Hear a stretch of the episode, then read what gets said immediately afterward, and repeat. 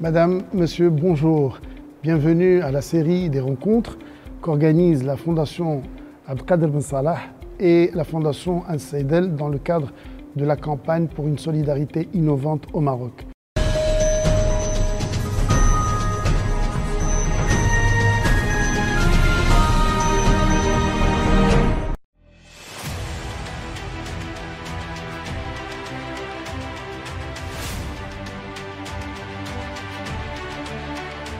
Aujourd'hui, nous allons parler euh, de l'innovation sociale et dans quelle mesure elle peut être un allié et au service de la solidarité.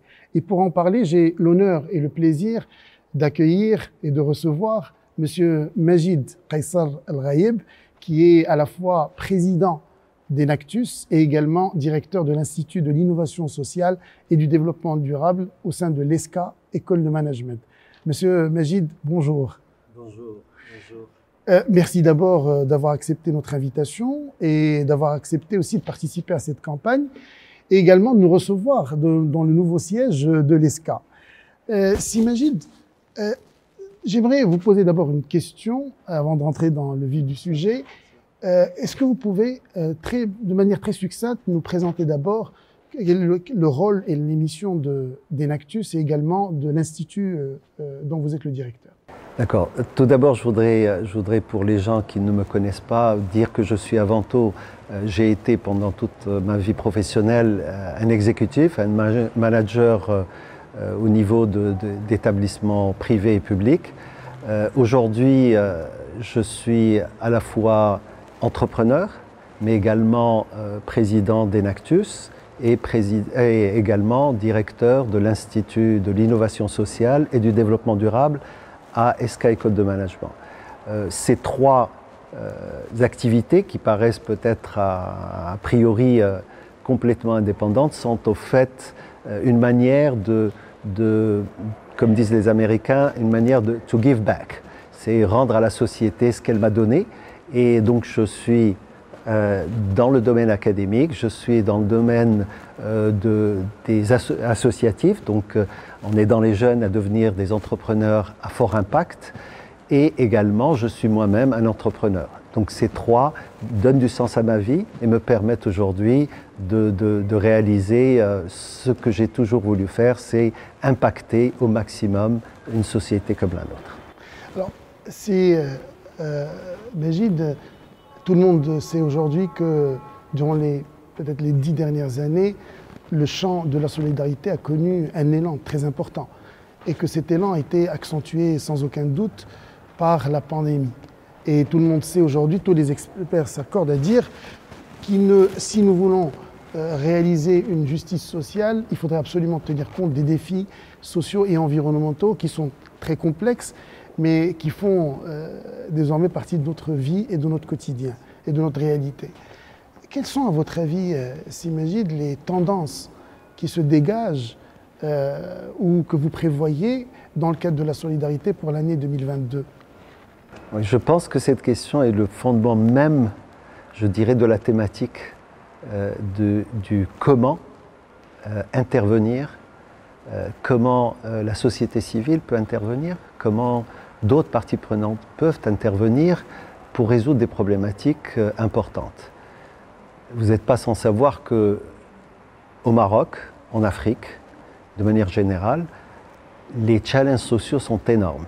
Ils sont énormes et dépassent la capacité d'une partie prenante à intervenir.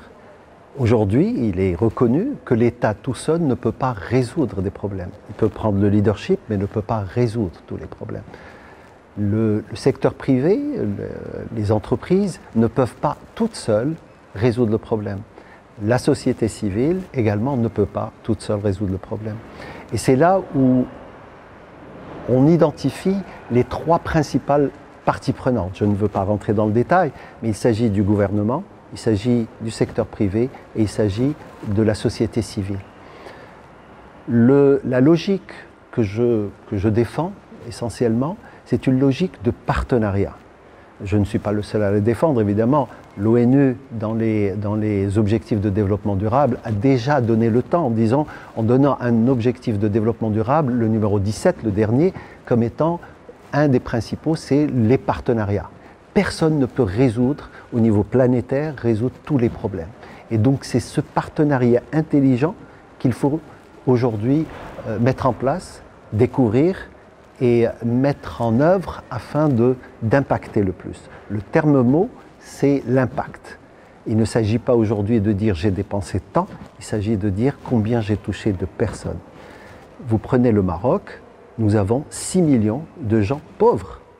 6 millions sur 36, ça fait une bonne, euh, une bonne, sans compter ceux qui sont à la marge des 6 millions et qui peuvent à tout moment passer dans, dans, le, dans la zone, je dirais, euh, d'alarme. Donc la question pour nous, c'est de dire comment nous pouvons impacter au niveau d'une échelle assez grande, une échelle en termes de millions et non pas en termes. Et donc euh, le Covid a montré euh, et grâce au leadership de Sa Majesté, qui a anticipé même les conclusions de la Commission euh, pour le développement, pour le, nouveau modèle de développement, en disant qu'il est impératif aujourd'hui d'aborder la question sociale, et plus particulièrement euh, la partie santé, s'adresser à cette partie santé. Mais il va sans dire que non seulement il y a la partie santé, mais il y a également toute la partie éducation. Donc ce sont deux challenges qui sont énormes. Ces deux challenges, tout le monde aujourd'hui s'accorde à dire que ce, ce sont les challenges d'avenir. Ils ne sont pas que des challenges pour nous Marocains, ils sont également des challenges au niveau africain. Donc la question du leadership de Sa Majesté a montré que le rôle de l'État était important pour montrer. Mais l'État tout seul ne peut pas résoudre. Donc euh, l'État, à travers les grandes directives de Sa Majesté, a fait que nous sommes sur une période aujourd'hui, d'après Covid, où nous sommes en train de mettre en place les outils sociaux pour permettre d'avoir un, filet social pour les plus pauvres.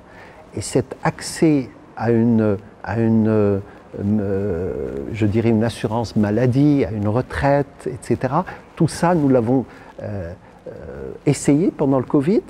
Euh, c'était pour des actions ponctuelles. Il s'agit maintenant de la rendre pérenne et mettre en place euh, une, ce que je dirais des ressources qui soient pérennes, qui permettent justement de pérenniser cet impact-là. Il est très important et les gens le ressentent à sa, à sa juste valeur. Il ne s'agit pas aujourd'hui pour, pour nous à ce qu'il y ait des gens dans notre société qui se sentent lésés et d'autres qui sont capables d'aller chercher euh, les soins ailleurs, peut-être à l'étranger, etc. Donc il s'agit d'une équité et d'une justice sociale qui est très importante, non seulement pour le bien-être de ces gens-là, mais également pour l'équilibre et la stabilité d'un pays comme le nôtre.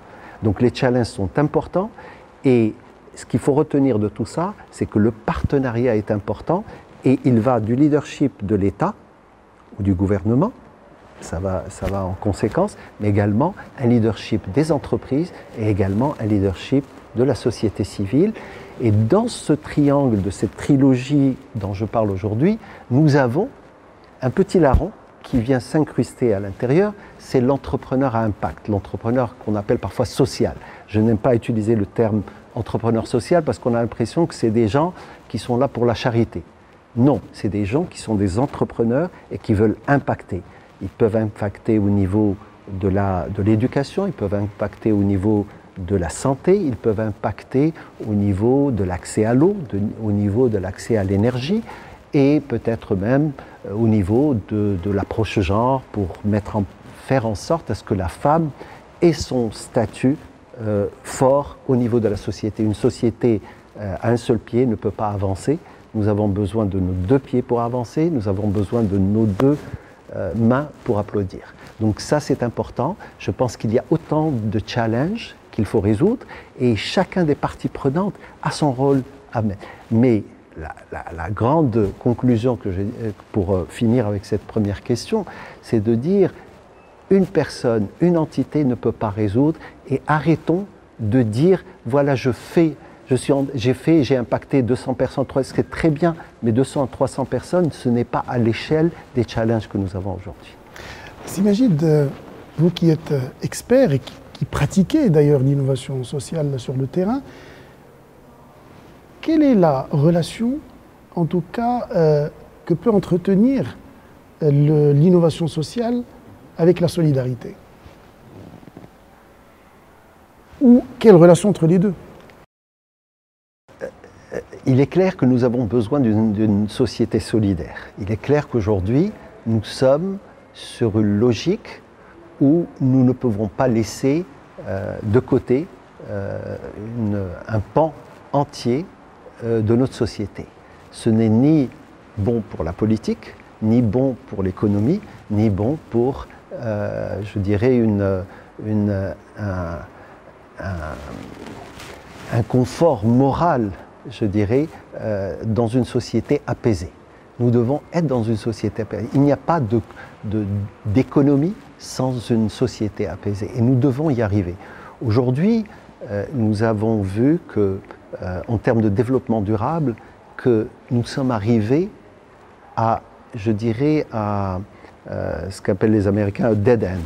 Vous êtes dans une rue fermée où vous avez en, face de vous un défi économique mondial, un défi social avec des fragilités et des fractures sociales très importantes à l'intérieur d'un même pays, mais également entre pays du Nord et du Sud. Ce n'est pas acceptable. Et nous avons le, volet environnemental où le, le, Covid nous a montré, juste le Covid n'est qu'un tireur d'alarme. Il a tiré la sonnette d'alarme pour nous dire attention, il y a un problème environnemental. Vous êtes en train de consommer plus que la nature peut vous donner. Et donc l'idée dans cette, dans cette, euh, pour faire le lien avec l'innovation sociale, c'est de dire, premièrement, au niveau social, nous avons besoin de solidarité. Cette solidarité ne peut pas être résolue en donnant de l'argent aux plus pauvres. Ce n'est pas euh, soutenable, ce n'est pas durable, ce n'est pas pérenne.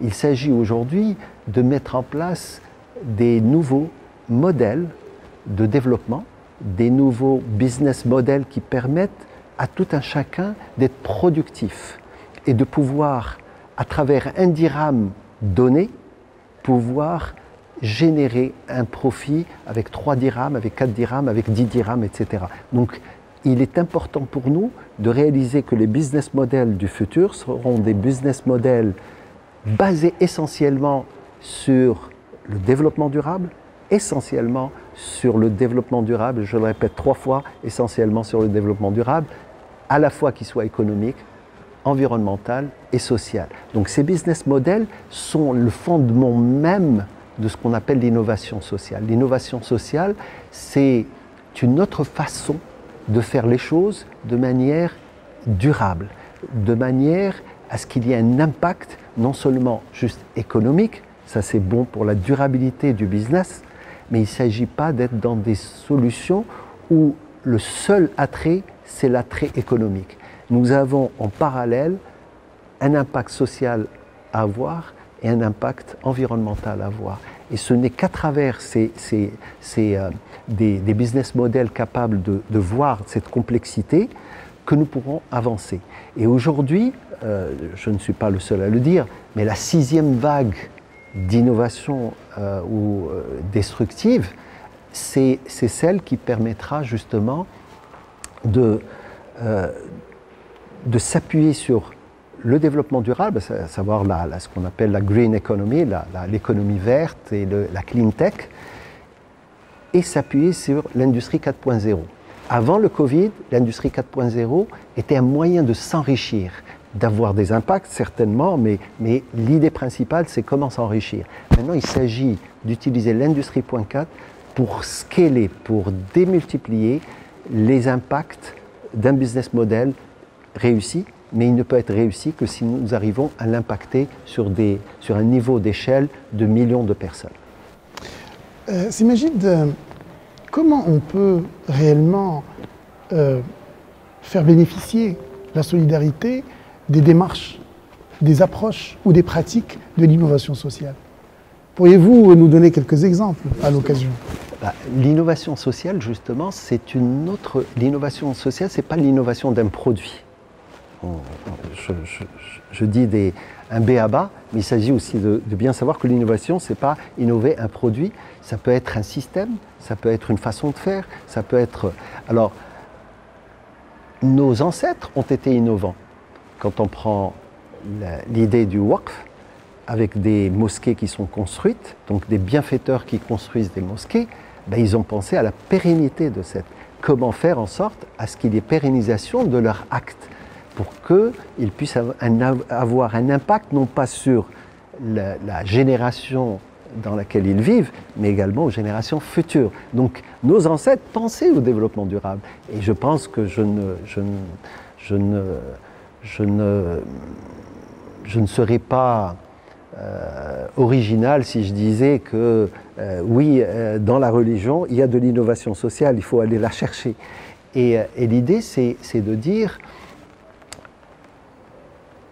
avec l'innovation sociale, c'est comment, à partir d'un modèle qui est basé peut-être sur une infrastructure, comment faire en sorte que cette infrastructure soit pérenne pour les générations futures et comment on puisse continuer. Et donc l'innovation sociale va innover sur le système, sur le système.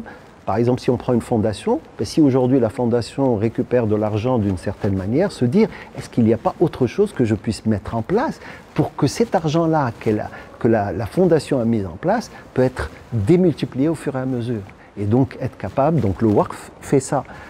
Je vous citerai ça, c'est la pérennisation d'un modèle économique, mais je peux aussi citer euh, un cas indien qui me, tient à cœur, c'est le cas des hôpitaux à Ravind.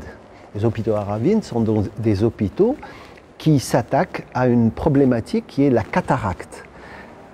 La cataracte est un problème souvent de vieillesse et les gens les plus pauvres ne peuvent pas y accéder tout simplement parce que ça coûte euh, si je parle en dirhams, c'est de l'ordre de 10 000 dirhams, donc c'est 1000 dollars à peu près.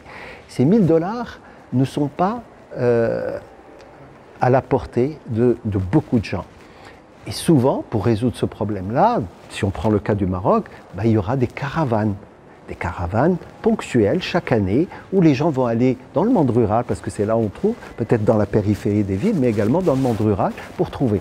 Mais en général, et, je ne voudrais surtout pas que, euh, minimiser un petit peu ce que font les gens aujourd'hui, mais une caravane n'a d'impact que sur 100, 200, 300 personnes. Je veux dire, et c'est pas suffisant pour résoudre un problème comme celui de la cataracte. En Inde, si le problème est un problème au Maroc, en Inde, il est 100 fois plus grand, peut-être 1000 fois plus grand. Et donc c'est là où, l'innovation censée aller rentrer à travers euh, l'expérience d'un chirurgien euh, qui était un chirurgien des yeux et qui a perdu l'usage de sa main. Et pour continuer à, impacter à ce niveau-là, il a mis en place les, hôpitaux à, Ravine. C'est une clinique où, qui fonctionne d'une manière différente, qui pour arriver au résultat final, c'est qu'il arrive à passer des centaines, voire des milliers de personnes rapidement. C'est-à-dire, vous n'êtes pas vous ne restez pas au niveau de la clinique, vous passez et on, le fait à la chaîne. La chaîne, pour lui, ne veut pas dire forcément mauvaise qualité. Donc il est arrivé à mettre en place, en ayant fait un benchmark avec McDonald's, qui n'a rien à voir, qui est dans un autre business, mais il a réussi à comprendre comment on peut être efficace à faire des choses aussi, aussi euh, particulières que la, chirurgie de la cataracte. Donc la chirurgie n'est pas une chirurgie du cœur, bien sûr, on ne peut pas faire, mais elle peut se prêter à une, à une façon de faire particulière qui peut être à la chaîne, mais de manière correcte. Le résultat final, c'est qu'il traite par centaines de milliers de personnes chaque année. Les hôpitaux ont été démultipliés un peu partout en, en Inde. Et ce qui est intéressant, c'est que les gens viennent de l'extérieur de l'Inde, ils viennent de, l'Angleterre, ils viennent d'autres pays pour se faire opérer. Et ce qui était intéressant, c'est non seulement il a innové au niveau du process, mais il a également innové au niveau de la, de la soutenabilité du business model. Comment faire payer les plus pauvres? Alors les plus pauvres payent, payent 500 dirhams, 50 dollars, au lieu de payer 1000 dollars. Mais par contre, les plus riches vont payer les 1000 dollars. Et là, il est arrivé à assurer un équilibre entre ces deux-là. Et c'est ça l'innovation sociale. Donc, fondation, oui, on peut s'inspirer de l'innovation sociale. Et il y a plein d'exemples. Et, parmi les exemples les plus connus aujourd'hui, c'est ce qu'on appelle venture philanthropy. Donc, c'est la philanthropie euh, avec entrepreneurial, avec un côté entrepreneurial. C'est-à-dire que nous n'allons pas juste donner un dollar. Un dollar, vous allez, la personne va le, le consommer en une seule journée. Mais vous allez lui apprendre peut-être à pêcher. Au lieu de lui donner un poisson, je vais lui apprendre à pêcher. Et l'innovation sociale, c'est aller au-delà. C'est carrément révolutionner l'industrie de la pêche. Et donc c'est ça l'idée. L'idée, c'est comment, à partir d'un business model intéressant qui a un impact sur une centaine de personnes, en faire un business model scalable au niveau de millions de personnes. Et donc voilà le lien un petit peu que je... S'imagine quelles, quelles pourraient être votre, ou vos recommandations euh, pour plus de synergie entre les acteurs de l'innovation sociale et les acteurs de la solidarité de manière générale. C'est une, une, question qui est, qui est, pertinente et qui me, ramène un petit peu à, cette mission ou à cette, cette, cette, mission de la Fondation euh, Abdelkader Ben Salah qui, euh, qui réellement a compris que euh, elle ne pouvait pas faire les choses toute seule. Et c'est ça qui est important. Il est important pour nous euh, de réaliser que le succès n'est qu'un succès collectif. Et cette intelligence collective doit être, l'intelligence collective doit être à la base de ce que nous devons faire. Et, des, débats comme ceux-là, initiés par la Fondation, nous permettent justement de nous poser des vraies questions et se dire, est-ce que ce que nous faisons aujourd'hui a du sens en tant que fondation? Est-ce qu'une fondation comme celle-là, toute seule, peut faire quelque chose? Et la clé de succès, c'est de réussir à travers un débat comme celui-là a fédéré d'autres fondations. Pourquoi? Parce que les ODD, les objectifs de développement durable établis par l'ONU, ont été mis en place pour qu'il y ait un agenda commun. C'est-à-dire lorsqu'on veut travailler sur l'éducation, tout le monde va travailler sur des objectifs clairs et précis. Et tout le monde doit, doit être capable de contribuer à cet objectif-là. Mais on ne peut pas juste dire oui, travailler sur la santé, donc toutes les entreprises vous disent oui, je travaille sur la sur l'éducation, etc. Mais quelles sont les mesures d'impact? Et ça, c'est la clé de. Nous ne pouvons pas juste parler d'impact, mais nous devons également parler de, de mesures d'impact. Et au-delà, beaucoup de gens se trompent et vous donnent des outputs. Ce n'est pas des mesures. Je ne peux pas, par exemple, dans un cas de, euh, d'un projet éducatif, dire oui, euh, je participe à, à, l'éducation de 1000, étudiants, 1000 élèves, par exemple. Ce n'est pas intéressant. Ce qui est intéressant, c'est d'aller au-delà de l'output, vers l'outcome, mais arriver à l'impact. Et l'impact, c'est quelle génération je suis en train d'éduquer aujourd'hui, pour quelle mission, pour quel purpose, quel est l'objet de, de, ce que je fais et quel est son impact sur. Donc il ne s'agit pas de mettre, de scolariser des gens, il s'agit d'avoir un impact sur leur façon de travailler dans le futur en tant que citoyen capable de générer de la richesse, etc. Donc euh, il est important à ce niveau-là de dire que les partenariats sont importants. Mais au-delà de ce que fait donc la Fondation, je reviens à mon triangle. L'État prend le leadership. Il se dit, voilà mes principaux défis. Ils sont au niveau de l'éducation, au niveau de la santé, au niveau de la création d'emplois pour les jeunes. Si, si ou peut-être même ajouter l'accès à l'eau, parce que ça devient vraiment, on devient un pays en stress hydrique, donc il faut réfléchir à cette... Et donc, le partenariat doit être un partenariat, un partenariat euh, au lieu d'avoir tous les partenaires, les parties prenantes en train de résoudre chacun un petit problème, se dire oui, la problématique, c'est de résoudre, je sais pas, le problème dans 1000 villages. Voilà ce qui est demandé. Et si une fondation est intéressée par aider, voilà les villages, ils sont là, l'État a déjà cartographié de tout.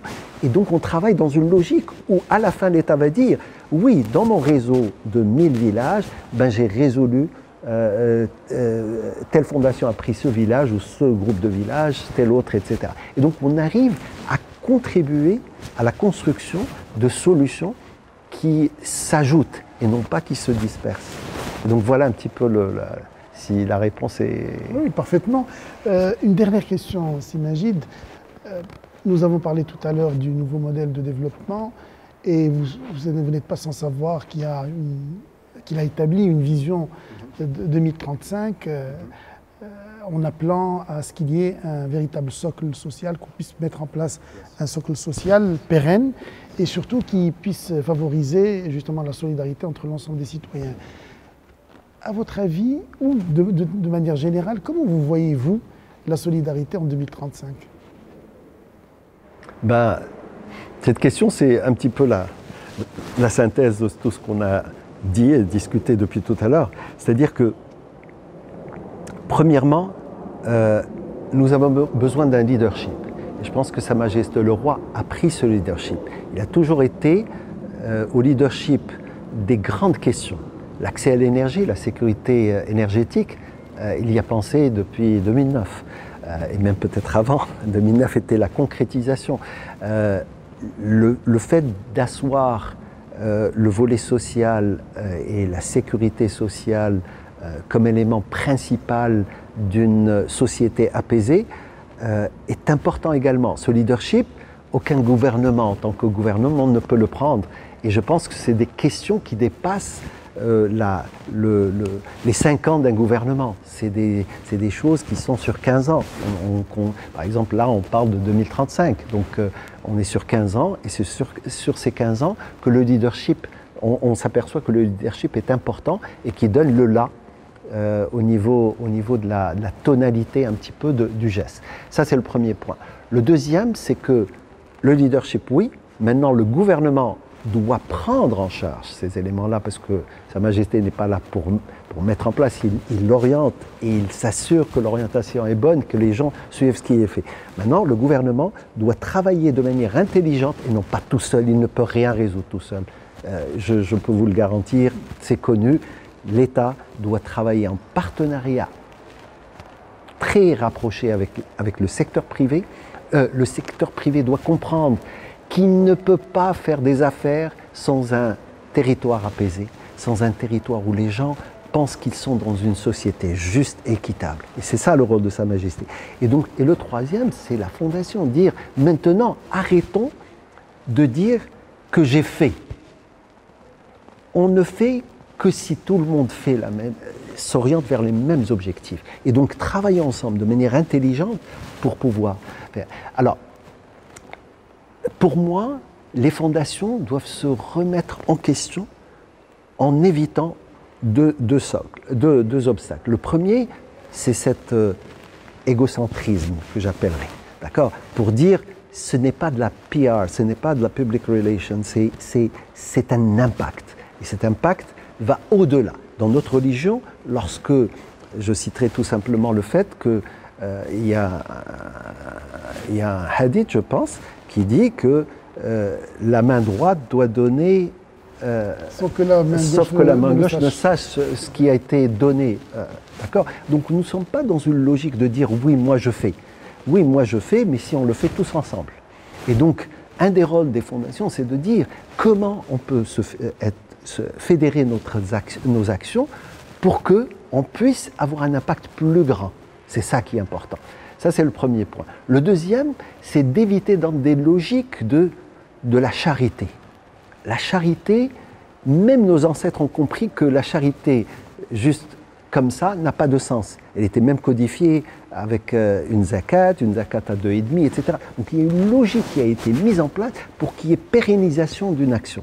Et donc le waqf, on a cité avant, qui était une façon de résoudre une problématique de pérennité de l'action. Et, euh, euh, parmi les, grandes charités, les œuvres de charité qui ont été faites, c'est construire un puits. Quand vous construisez un puits, bah, vous savez que ça peut avoir des... Maintenant, cette conception de construire un puits, est dépassé parce qu'il y a beaucoup de choses que l'être humain a mis, euh, je dirais, qui sont les conséquences de son développement. Bah, il y a des fertilisants, il y a des choses, et après les puits, ils sont, complètement pollués. Donc l'idée, c'est d'être plus intelligent. Et donc travailler sur euh, ce que euh, appellent les Américains la venture philanthropy, où vous, vous travaillez sur des choses qui auront un... Je mets 100 dirhams il faut que ces 100 dirhams me génèrent 300, 400, 500 dirhams et qu'ils soient une action pérenne.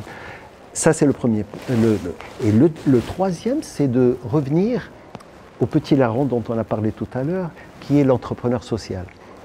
Il est clair qu'aujourd'hui, ces trois-là peuvent discuter entre eux, mais il faut que quelqu'un mette en place avec une démarche entrepreneuriale. Et c'est là où l'innovation sociale rentre. L'entrepreneuriat à impact est important, mais il ne peut être porté que par des jeunes, pas, forcément des jeunes, mais par des gens qui ont cette ambition entrepreneuriale. Ils vont mettre en place des solutions. Et nous avons plein de jeunes qui sont en train de mettre des solutions à impact au niveau éducation, à impact au niveau de la santé. Il faut qu'on les écoute. Arrêtons de leur dire voilà ce que vous devez faire. Ils savent ce qu'il y a à faire, mais il faut les aider. faut... Et le plus dur, c'est la vallée de la mort, c'est au début, quand ils ont une idée, mais il faut les accompagner. Il y a une partie où il faut leur donner de l'argent à perte. Il y a une partie où il faut les aider avec des prêts d'honneur, etc., qui puissent leur permettre de, de scaler encore plus. Et à un certain moment, ils sont suffisamment mûrs pour que des venture capitalistes viennent investir encore plus. Et c'est là cette logique qui doit être mise en place pour 2035, c'est-à-dire pour un impact en 2035, mais qui doit commencer aujourd'hui. Donc vous restez optimiste Oh, plus que ça. plus que ça. Vous savez, nous avons que des jeunes dans notre société, que ce soit au Maroc ou en Afrique. Et, notre espoir, c'est que cette jeunesse arrive à, vraiment s'épanouir. Et pour qu'elle s'épanouisse, nous devons lui mettre, c'est notre rôle, c'est le rôle des fondations, c'est le rôle de l'entreprise, c'est aussi le rôle de l'État. Chacun doit, d'une manière cohérente, aider ces jeunes à réellement trouver les solutions qu'il faut. Et la fondation n'est qu'un moyen, les fondations, la charité, etc., n'est qu'un moyen de, favoriser cet épanouissement. Simajid Qaisar al merci beaucoup d'avoir participé à, cette rencontre et à cette campagne de manière générale. Et encore une fois, de nous avoir reçus dans le, euh, ce nouveau lieu magnifique, en tout cas de l'ESCA École de Management. Euh, Madame, Monsieur, merci de nous avoir suivis et à très bientôt. Merci.